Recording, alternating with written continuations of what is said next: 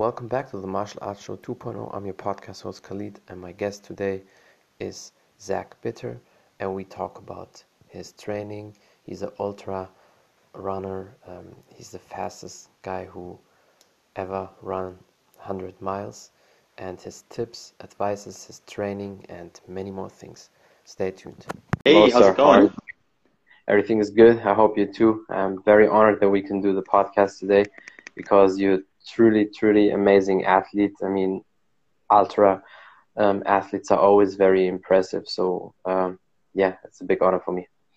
Yeah, well, likewise, it's always fun to chat with folks from, from different sports, especially ones that I would be woefully unprepared to participate in. So, uh, I know you get you, you're involved with like some taekwondo type stuff. So, uh, yeah, yeah, it's always cool to chat. Mm-hmm. Yeah, I think then we just uh, start. Tell people who you are and a little bit about your background. Sure. Yeah, I'm. I guess what you would call an extreme endurance athlete. I have been involved in endurance since a pretty early age. Uh, middle school is kind of the first time I ever did any type of endurance related event, and you know back then it was a little, little more kind of traditional distances. So started off with a mile run, and then kind of continue to participate in some of the longer distance stuff in track and field and cross country, typically 5Ks, 3200, 1600 meter type stuff in high school. Mm-hmm. College was a lot of five kilometer, 10 kilometer. Then, you know, one of the big things I took away from my collegiate training experience and racing experience was that I really enjoyed the long run stuff. So it wasn't too long after college that I dove into ultra marathons. So mm-hmm. uh, my big focus uh, in the last 10 years or so since doing my first ultra marathon has been kind of focusing on 100 mile distance and uh, more specifically like flatter, more runnable type courses. So mm-hmm. uh, I've been fortunate to have some some success in the sport. I've got the world records for 100 miles in 12 hours, which is just distance mm-hmm. run in 12 hours. And last year around this time, I found myself on a treadmill for 100 miles. So I've done a few different kind of goofy things within the sport as well. Yeah, and it's always very interesting and very fascinating. And as a kid, I mean, you said um, in middle school you started um, with running, but before did you do any sports or just you know kid stuff? And then middle school you started the running. Yeah, I actually did quite a few different sports in my youth. It probably wasn't until maybe my junior slash senior year in high school where I really started kind of focusing only on running and running being mm-hmm. kind of that big focus point. But before that, I did a lot of the traditional sports like soccer, football, baseball, basketball. Um, what else did I do? Uh, I think those are the, the main ones. And then just a lot of kind of just pickup sport type things where not really an organization of any sorts, but just with friends mm-hmm. and things like that. Got into bike riding quite a bit on a, just as a, like a more of a way to get around town as a kid. Um, I'm just old yep. enough where that was a thing, I guess. when I was younger. Uh, so yeah, I was just really active kid. My parents were really, you know, open-minded about not forcing me into any one sport or trying to direct me in any specific way, but they were also very, uh, very uh, supportive in encouraging me to get involved. So like, I, we don't really care what you do mm-hmm. as long as you're doing something kind of uh, an approach, and, and that worked really well for me because I was pretty curious and generally wanted to try out a lot of different sports. Yeah, I think that's always good when you try a lot of things to see what's working, what's not, and then stick to something because movement or exercise in general is always, in my opinion, you know, a must and it's very important. And so I think it's very good that you do it. Okay. Seems okay. You're back. Yeah, I think we just yeah. lost connection for a second. There. I think you were just saying uh, yeah. trying out some different sports yeah. and then sticking to one. Yeah, that was you know, I I really liked kind of the approach I had because I wasn't really uh, aware or uh, in a position to take anything too seriously probably until I was at least late in high school, early college. So I got into I got the the chance to try out a lot of different things and really see like you know what am I kind of I guess more naturally good at and what would I have a lot of weaknesses in. So a lot of the real explosive like power based stuff were not my uh, my primary uh, peak, mm-hmm. I guess you could say. I tended to do better, a little better in the endurance based sports. So it didn't take too long to figure that out. And then once they did, you know, then it's kind of fine tuning that and seeing where it can take you. Yeah. And you said you holding the world record and um, yeah 100 meet 100 miles running so basically the fastest in that distance how do you prepare yourself for such a crazy distance i mean that's very impressive just in general even if you the slowest person running that but just to finish a 100 mile run is very impressive yeah, you know, it's just a little different. It's still an endurance sport, so a lot of the kind of standard endurance principles still hold true. It's just kind of organizing things in a manner that's going to best prepare you for you know running essentially all day versus maybe a little bit of a shorter time frame like you're going to see in some of the olympic distance endurance events mm-hmm. so preparing for it the kind of the beginning stages a lot of times is a big focus on things that are like a weakness that i want to improve on. So i'll use some of those earlier parts of the training phase and addressing those.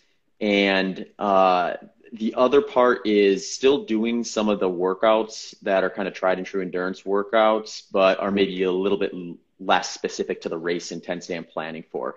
So this is where it gets maybe a little different than say like a five kilometer or something like that, where for a shorter endurance event like that, I'd be doing a lot of the shorter, faster intervals near the end yeah. of end of the training plan. Whereas for 100 miles, since intensity is quite a bit lower and you're out there so much longer, then the you know some of those shorter faster intervals actually find themselves earlier in my training and then as i get closer to race day i start kind of putting a little more time and energy onto some of the longer slower stuff so it's not too uncommon that i'll have like 30 mile back to back long runs on saturday sunday and like the weeks leading into a race uh, just like it wouldn't be uncommon for me to be doing like short fast intervals from like 30 seconds up to four minutes kind of earlier maybe uh, 12 16 weeks out of uh, um, out from the race mm-hmm. itself yeah, I think it's it's very interesting because I had once a teacher, um, and he was running marathon. I think he still does it, and um, he did it like this. He did always a half marathon uh, to prepare,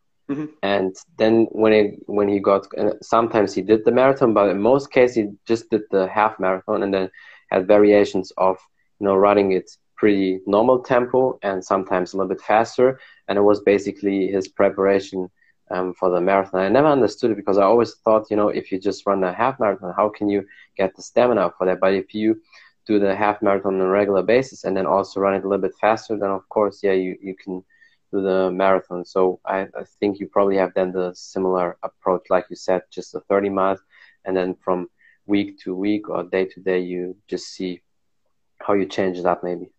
Mm-hmm.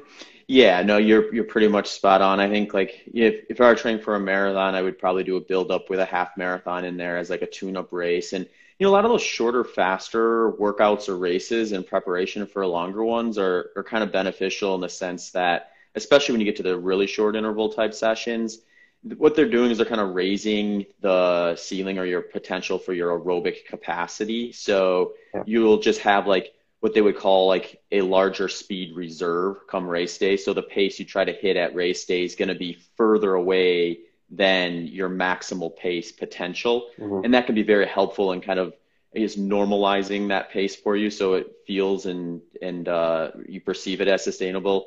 And then also there's a lot of other little things too, like you know, running long and slow like I do on race day can be very like one dimensional and you can get a lot of like overuse yeah. issues, imbalances and things like that. Some of those faster workouts can kind of help with form, efficiency, you know, technique and just creating kind of a little bit more of a well-rounded uh, skeletal muscle system, tendons and ligaments and things like that. So they're going to just be uh, possibly a little more durable when you do get around to doing some of the more specific mm-hmm. stuff.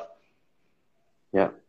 And um, do you also do strength and conditioning training maybe as an addition? Because a lot of people they um, think probably runner or they always run and maybe they do a few push-ups, a few sit-ups, and maybe some squats, and that's it. But in my opinion, especially at your level, um, you definitely have to be in a good condition, not just cardio-wise, but also a good strength and conditioning because um, otherwise you would probably injure yourself. Yeah.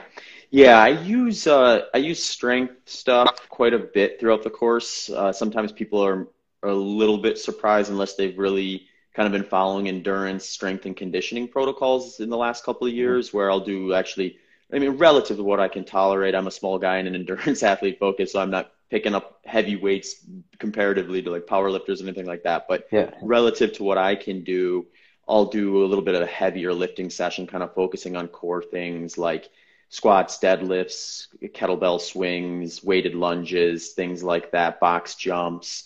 Um, mm-hmm. You know, I'll I'll mix in some form technique stuff from time to time, whether that be you know my like if I do a two a day run, I might run with uh, these run pods by a company called Egg Weights that just kind of help me. Yeah, they're that, that's how I actually found your page because of them. Oh, yeah. cool. Yeah, mm-hmm. mm-hmm. yeah. So I'll use a few of their products in that capacity too. Like their heavier ones, their five pound handheld ones. I'll use sometimes for box jumps when I'm getting good enough at them where I can get up on top of that box about ten times without too much trouble. Sometimes I'll add their five pound weight so I am not feeling like it's you know hard to hold while creating that what would be a fairly like dynamic like plyometric type movement. Um, mm-hmm.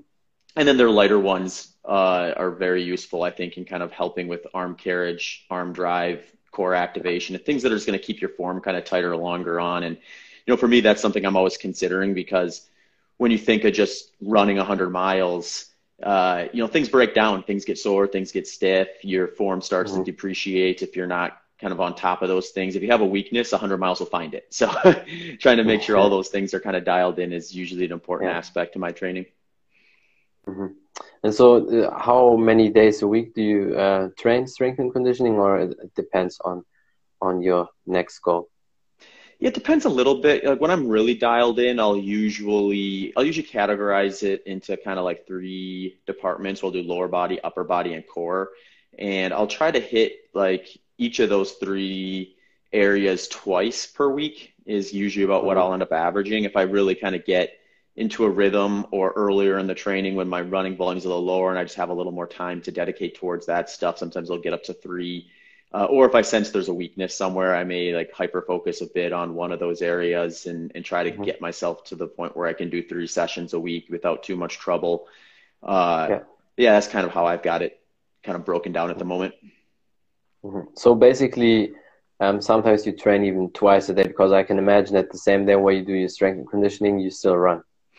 Yeah, yeah, that's actually a good point too, because there is what I like to think, at least at least to start out while you're trying to figure out like how to structure things like that is if I'm doing say like a faster or harder session that's going to be just a little more explosive on the run, I try to pair that up on days where I'm going to be doing some heavier lifting with lower body so that I'm keeping like those more explosive power based movements kind of in one category and then that next day I may run very easy, very slow and then not do any weightlifting with my lower body and give that area just a chance to kind of recover.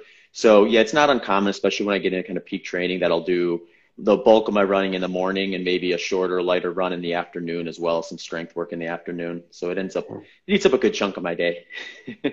yeah, I mean that that's I can imagine uh, you have to do it, you know, one day, especially at your level, probably professional because uh, the amount of um, effort you have to put in.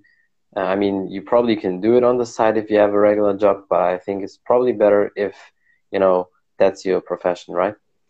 Yeah, and I think like there's usually a path forward. I think when I'm coaching folks, one thing we do look at is what is their lifestyle or their their obligations outside of the training that they're going to do. So if I'm working with someone who has a very tight, like I only have say eight hours available per week, we're going to work with that and there's a path forward there's there's enough training methodology that you can usually find a pretty solid approach uh, there is some mm-hmm. individuality with runners too who some runners tend to respond to volume they can put in a ton of volume without much issues with injury but they got to be a little more careful around faster shorter sessions uh, that's kind of how high i am more or less so since i can tolerate a pretty high volume uh, to a degree it, it it benefits me to kind of get to that point at least when i'm peaking so mm-hmm. uh, yeah, it can end up being pretty time consuming. In fact, uh, one of the reasons I got into listening to podcasts in the first place is because I was looking at how much time I was spending running every week, and at that time I was working a full time job as a teacher. So, uh, so I was like, well, I got to figure out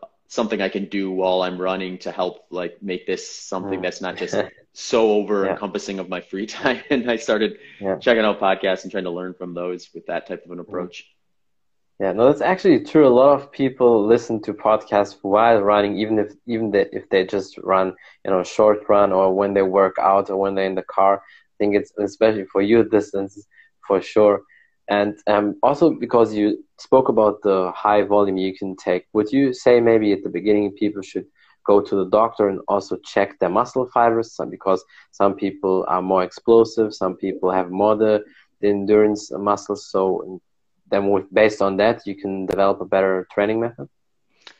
Yeah, yeah. I mean, I think there's there's some. I mean, ultimately, the way you want to think about it is if you're if you decide your interest is running a specific distance race uh, at the end of the day, specificity is going to kind of rule the day, and you're going to want to be doing the things that are most specific to the race intensity as you get closer to it. So even if I was like, I had like a lot of fast twitch muscles, I would want to uh, train those and the slow twitch fibers to be able to tolerate what I was going to end up doing. And just by the act of doing is going to move the needle quite a bit for most, most folks.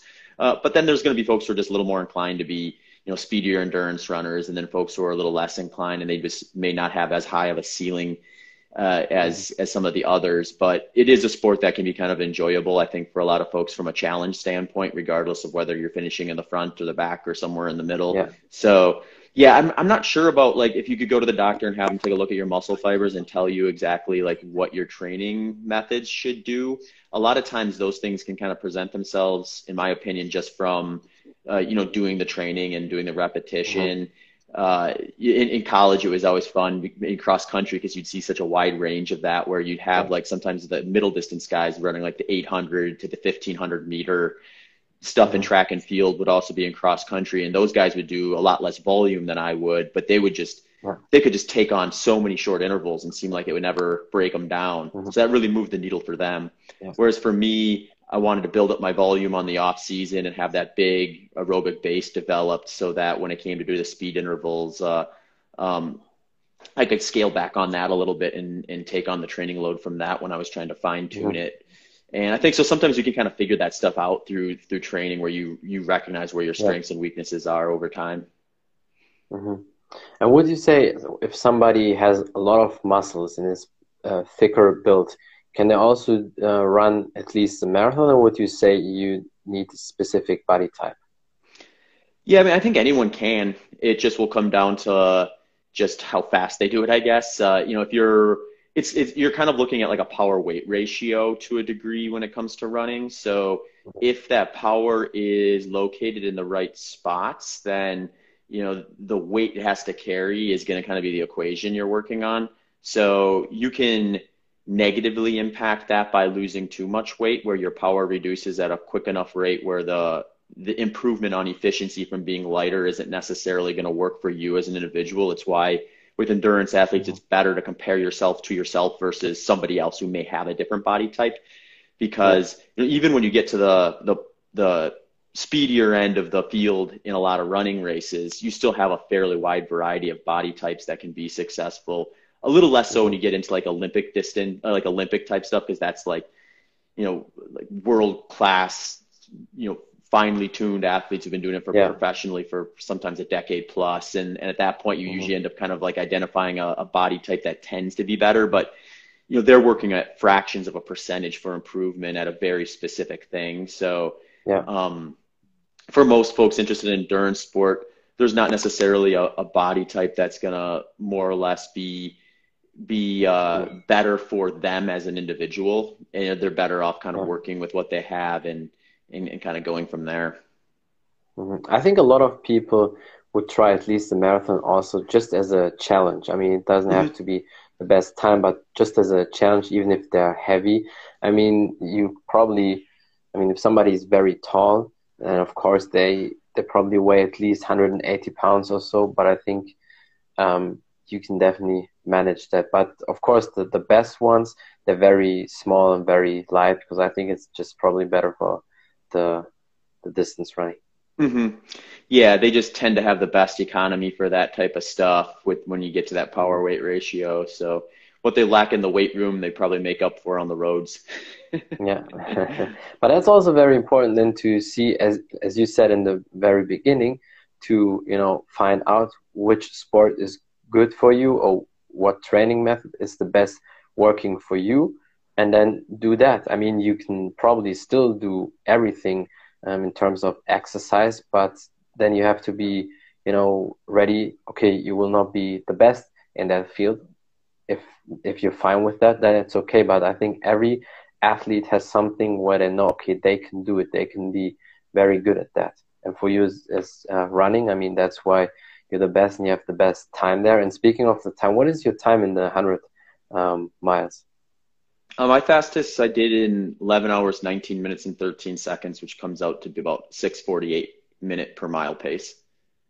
That's definitely very, very impressive. I mean, I can just imagine just, you know, you hype me up now with that 100, but if I, if I think like, that's crazy just to run the 100 miles in a row. So, um, is it possible some people they stop uh, sometimes for a short time or you run it all the time the 100 miles?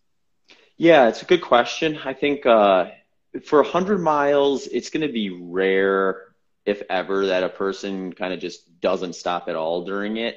The closest i got to that was a race i did in 2015 where i stopped twice for about a total of 60 to 90 seconds.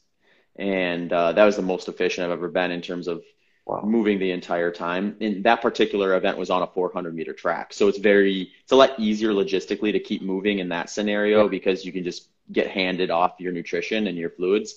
And then if you stop, it's just to use the bathroom.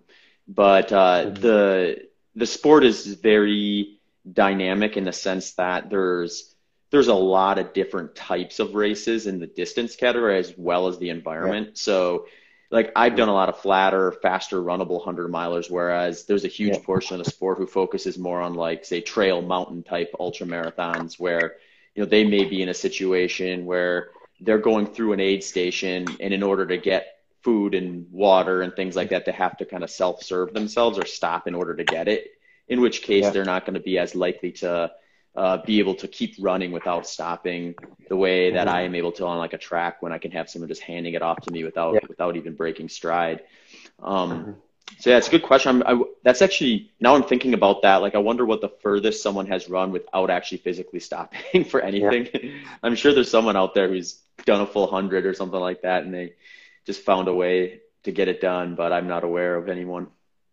Yeah, but yours is definitely. I mean, what you did then in 2015, just twice to stop, not even longer than 90 seconds, is definitely very impressive, even if it's also on the track. But um, is it possible, or are there some people, even let's because I've seen a lot of videos, people run in the desert or in different environments when they do that. So are there some other people maybe driving next to you with the car, or um, yeah, they're besides you, and then they give you maybe you know some some food or some some water? Yeah, there are there are some races like that where you have really good what they would call like crew access, so you can kind mm-hmm. of follow your runner a little bit more directly. Um, and and that would be a possibility. It just really depends on the event. So like some events, the the race director will limit what type of crew access people have, where the crew can go. Others are pretty wide open. You could have a situation where you're essentially following your runner around and and handing things off, and then you could be a little more efficient, or at least save some save some time on on the transition yeah. type of stuff. So mm-hmm. so yeah, yeah, there's there's just so many different options from the track to the roads to the trails to the mountains and and everything in between. So yeah. uh, there's there's races too where they're they're set up so that you can't have help. There's one uh, called the the Vol State 500 where you run across uh, across Tennessee and there's one division. They break it up into categories and one is uh, is uncrewed. So you're just like you're running that entire 500 kilometers that you're by your essentially by yourself, helping yourself, stopping at places to buy food and carrying what you can, and, and that obviously adds a whole other dynamic to the whole experience when when you're yeah. self-serving versus you know having someone help you out. Yeah, but is there um, always at least uh, somebody to watch in case something happens, a doctor or so? Because I can imagine from a medical standpoint, there has to be somebody at least, you know, if you maybe don't make it or if you collapse. Uh, so how was that? Yeah, I found myself in a hospital a couple times. oh, it's uh, yeah. Usually, it can depend. Like most events have some sort of like a medical person, a volunteer around, so that like if situations happen, they can troubleshoot quickly and get you to where you need to be. You know, obviously, some areas are harder than others. If you're up on a mountain and you fall and get hurt, you're gonna have a lot more of a of a challenge to get to where you need to be versus you know, if I'm on on a track and I get hurt, someone can rush me over somewhere pretty quickly. But you know, I've had a I had a situation once where I I passed out at a race due to presumably some sort of uh, like allergic reaction. I, I, think it was maybe to some of the, the, the pollen in the air at uh, at the World 100K Championships in Winschoten, Netherlands, and that time they it was more precautionary than anything. I don't think I probably needed to go to the hospital, but uh, before I knew what was going on, I was in an ambulance heading there. so it was a, a, bit out of my hands. And then another time I, I fell actually and, and, gashed my head on a rock. And it, you know, your head bleeds pretty profusely when it gets cut. It gets a good cut on it. So that one I got bandaged up and brought down to uh, to the start finish line and hung out for a while before, as as long long enough so they could tell I didn't have a concussion and they let me go. But I once I got to the hotel and took a look at how big the gash was in my head, I went straight to the emergency room to get it stitched. yeah. That's definitely crazy. I mean, that, that's why probably there need to be always at least one person to watch you just in, in case. But I mean, that's very impressive just without obstacles to run that. But then also the other um, things adding on top of that, maybe the weather or then mm-hmm. the mountains, some rocks in, in your way, or maybe, you know, injure yourself, all that. And then I can also imagine, especially the closer you get to your target, the mind plays a big role. Then maybe you're afraid, okay, you pass out or whatever. So how is that for you? Um, how important is also to have a strong mindset, especially in the last, you know, miles? Mm-hmm. Yeah, that's a huge portion of the part of the sport because when you get to those distances like 100 miles, the intensity is never that high relative to what you can do. So it really does come down to just wear and tear, and then how can you kind of mentally push through that. And you know, there's for me personally, like the kind of the hard spot had historically always been like you get to 70, 80 miles where you have enough in your legs where it's like you really are feeling that wear and tear, but you're still far enough away from the finish line that it's like, you know, you still got to run 20, 30 miles to get there. So it's very difficult to really start wrapping your head around that. And I've had some breakthroughs more recently I would say from on the mental side by just using kind of my long runs as more of a kind of a mental training stimulus as much as a physical one where I'm just visualizing like you know what it feels like and what it will look like to properly execute those final 20 to 30 miles when I'm doing longer runs in my training. And that kind of uh, uh, mental practice has really helped me feel like I'm less disconnected from that point in the race. Because one of the, to kind of go back to what we talked about in the beginning, one of the more unique things about, say, a 100 mile race versus like a half marathon is you're just never going to run that distance in training, not in a proper training program, anyhow. So you have a, a situation where your race distance may be two, three times as far as you ran in training at any given time. And that kind of puts you in a position to be, you know, a little bit, a little bit unprepared from a uh, standpoint of how of proximity. So like if I run 100 miles at the end of this or at the beginning of the summer this year, and then another one at the end of the year, you know, I might have five to six months separation between those. So my last contact point of being able to run from mile 80 to the finish was you know half a year ago. So it's hard to kind of lean on that entirely, and I have mm-hmm. found that just that visualization of like what would I be doing in the race environment here and properly executing this has really helped me feel like I'm more closely connected to that experience when it gets mm-hmm. to there on race day, and that's been been very helpful for me personally. Yeah, so that's also my next thing I would think about. So you probably run then, like you said, twice a year, um, the the ultra marathon or the, the distance, hundred miles, or it depends also on how fit you are and what your goal is. Yeah, yeah, it depends a bit. I mean, I've had years where I've had some I've had some years where I haven't run any hundred milers, and I've had some where I started at you know multiple. So usually the way I look at it is on an average year, I can probably peak for two or three events, meaning like ones where I can just I feel like I'm perfectly ready and it can just really really get every last bit out of myself because I'm just that prepared for the specific environment and distance that I'm doing. Uh, but on average, I'm probably doing six, sometimes maybe eight ultra marathons total. I will use some as kind of training stimulus as well, where uh, similar to what you were talking about with your teacher, where he would do a half marathon before his marathon. Uh, mm-hmm. You know, sometimes I may do like a 50k or a 50 mile or maybe even a 100 kilometer race as kind of a tune up or a training race where I'm intentionally not going to like completely destroy myself because I'm going to want to like recover in a few days and get back to training and make sure I'm not taking too much training off the table by going too hard on any one of those sessions. But ultimately, uh, you know, those will add to the total, I guess, a little bit. Mm-hmm. And speaking also about recovery, I can imagine for you it's even more important to recover than probably any athlete, um, and because you know people in general they they try you know to optimize the recovery time, but for you it probably has to be everything on point because I can imagine otherwise the next day will feel sore all the time. Yeah, yeah, it's uh I like to I think there's two like really big levers to pull when it comes to that and you know one is sleep. You know, I find that when I'm getting good sleep, I can tolerate an enormous amount of training and really bounce back mm-hmm. from one day to the next.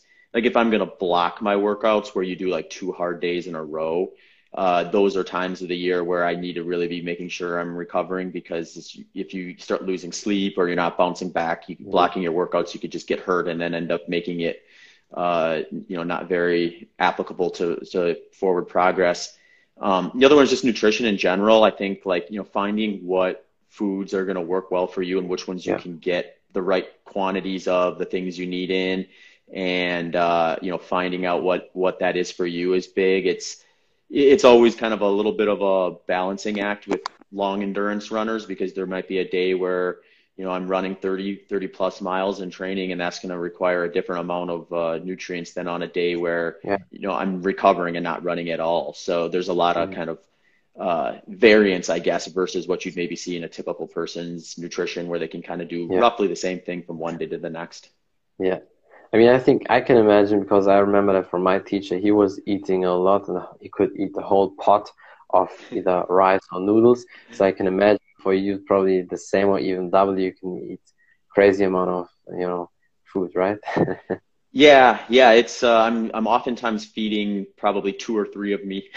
So it is uh it is uh, an interesting uh, lifestyle when you get when you get that big of an energy demand. And then on race day it's even more more ridiculous mm-hmm. if you run 100 miles you know i might have you know 10 12,000 calories burned in a, in a single day so it is it wow. is a bit unique yeah, and and normally, um, how many calories do you eat? Six thousand, five thousand, or even more? Um, I'm probably a little bit less than that on average. I would say I'm probably between three and four thousand on most days. You know, I'm probably averaging about 100 miles a week over the course of a of a year, and that could be you know a week where I'm barely running at all. It could be a week where I'm getting up close to 200 miles if I'm peaking for a longer event.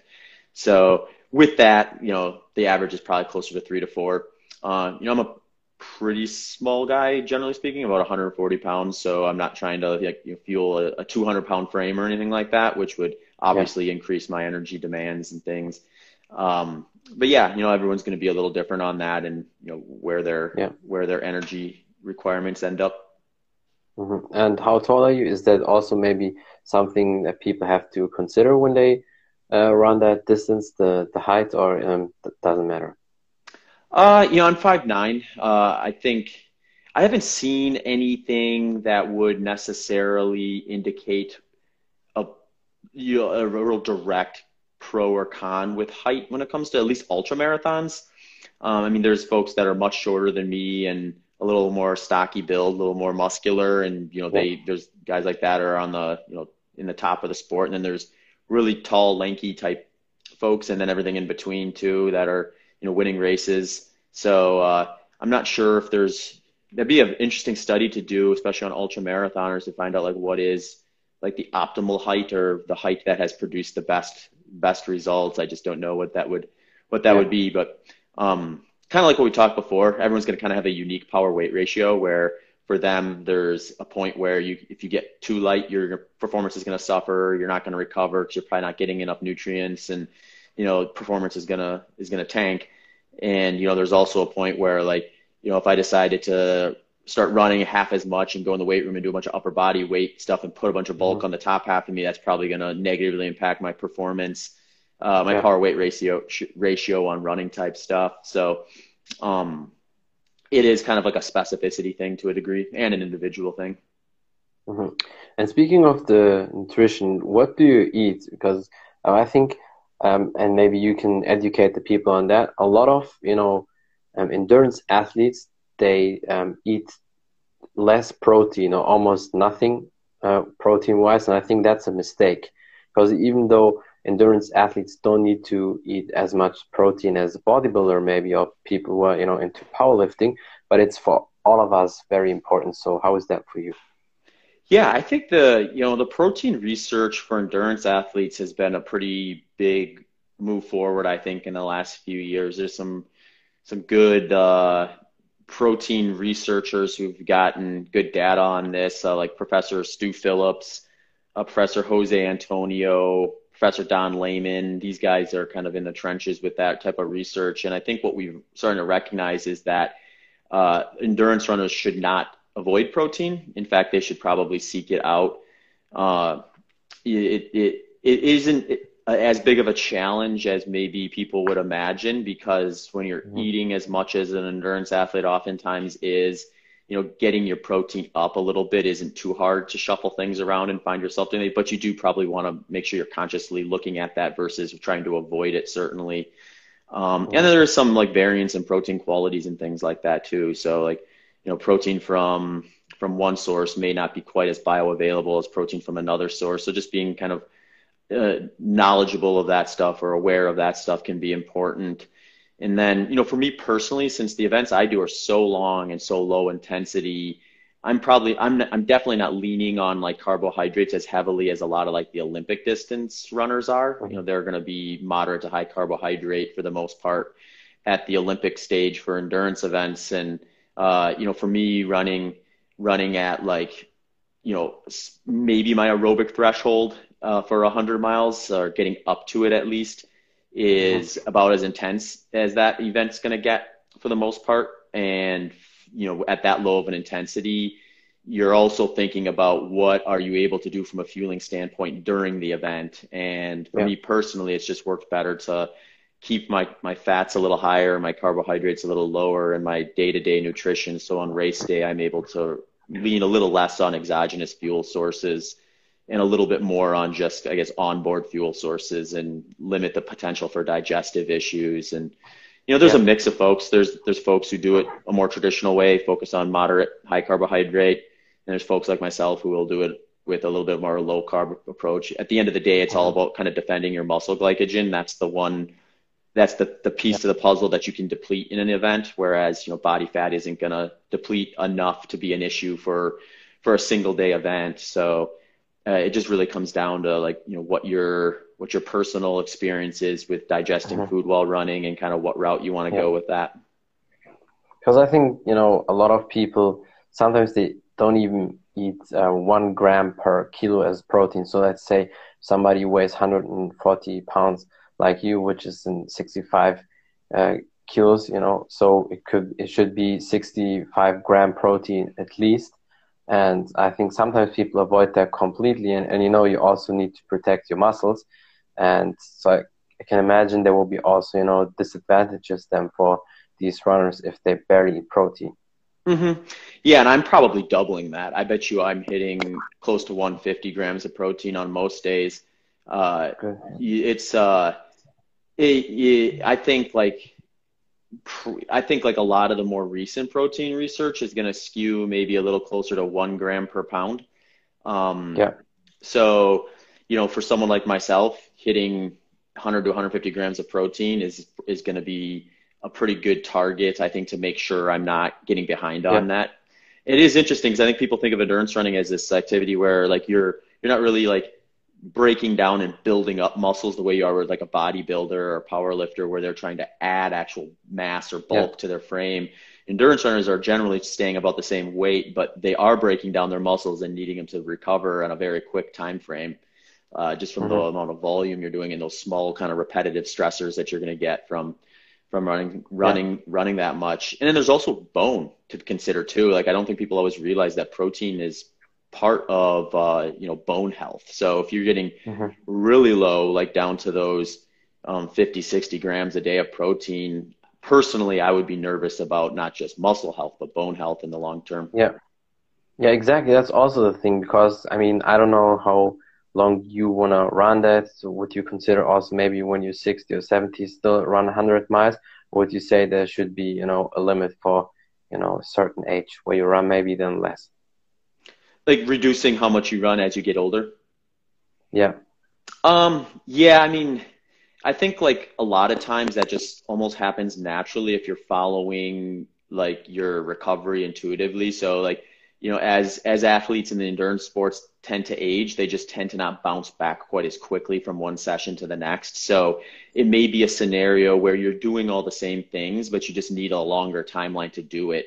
I think a good example of this is uh, um, Meb, who is a, a very popular Olympic distance athlete, and he said one thing he did as he got older was rather than following a seven day training cycle where he would try to hit like three specific workouts and then X number of miles in this seven day time frame, he just stretched that out to nine days. So now he had like a couple extra recovery days built in there to yeah. kind of absorb that training load. And and that's what worked well for him. So I think it's it gets really unique, I think, when you get to that point where you're kind of like at that end of your career because you're at a point where you have a load of experience and there's a lot that those prior workouts and training blocks that you did can do to pass forward into future races. So you have all that yeah. built up experience and that huge base. And you just might not have to quite do as much as you maybe did in like your early 20s to kind of develop that foundation. So there's also that side of things. Yeah. So would you say when you're 60 or older, you wouldn't run 100 miles anymore?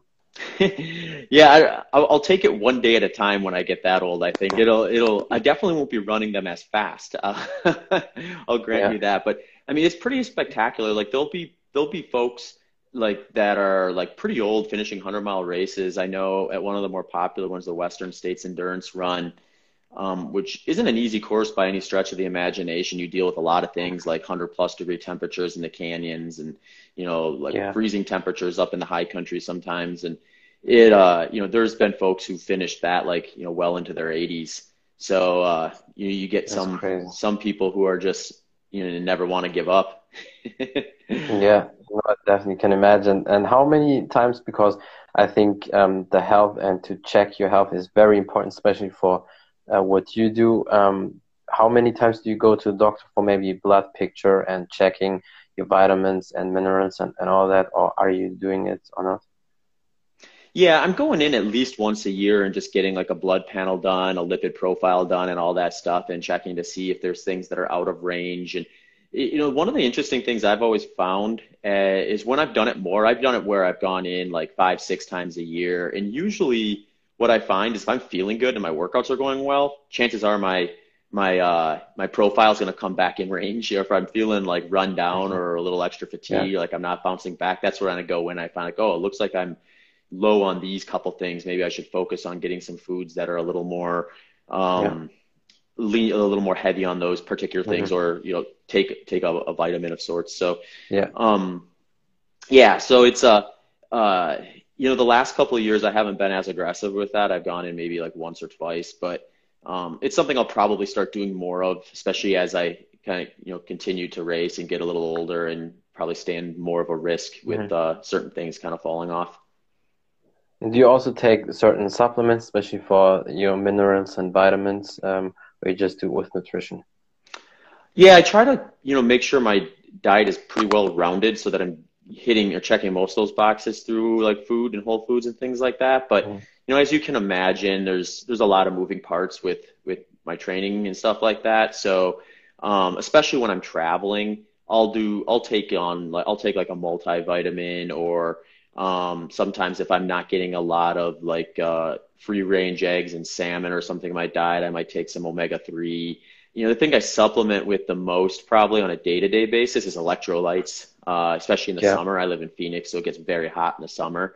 Uh, you know, so there's there's uh, one of one of my sponsors, SFuels. They put like they're pretty good about formulating a lot of their workout nutrition to have a lot of that stuff in it.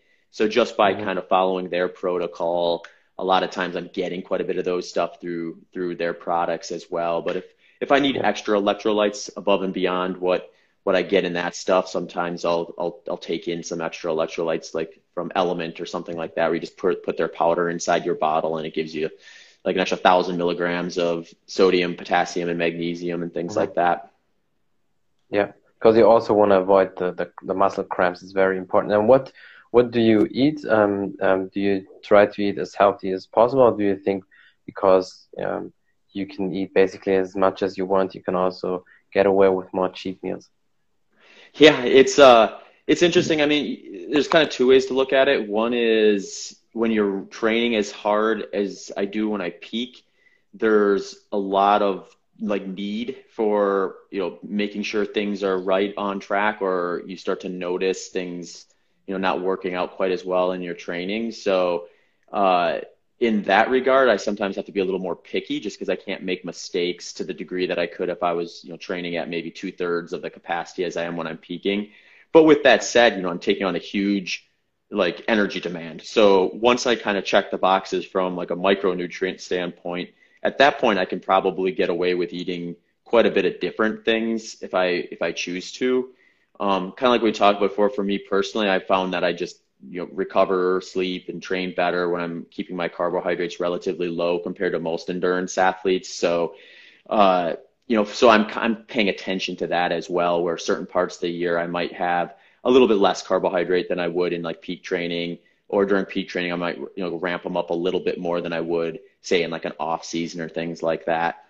Um, but yeah, you know, you can you can you can definitely from a, a weight gain standpoint cheat a lot more or have a situation where you have like big meals and snacks and things like that and really you're kind of looking at it from a, an opposite direction to some degree where I'm almost more concerned about losing weight as I am about gaining weight when I'm in peak training. So sometimes I have to like eat beyond what feels like comfortable to a degree, especially in like those few weeks where I'm really kind of fine tuning things for a race and uh, those can be a little more challenging just because like if you if you get behind on calories for a few days in a row then you might find that you like you know tank out at a workout that you wanted to try to execute.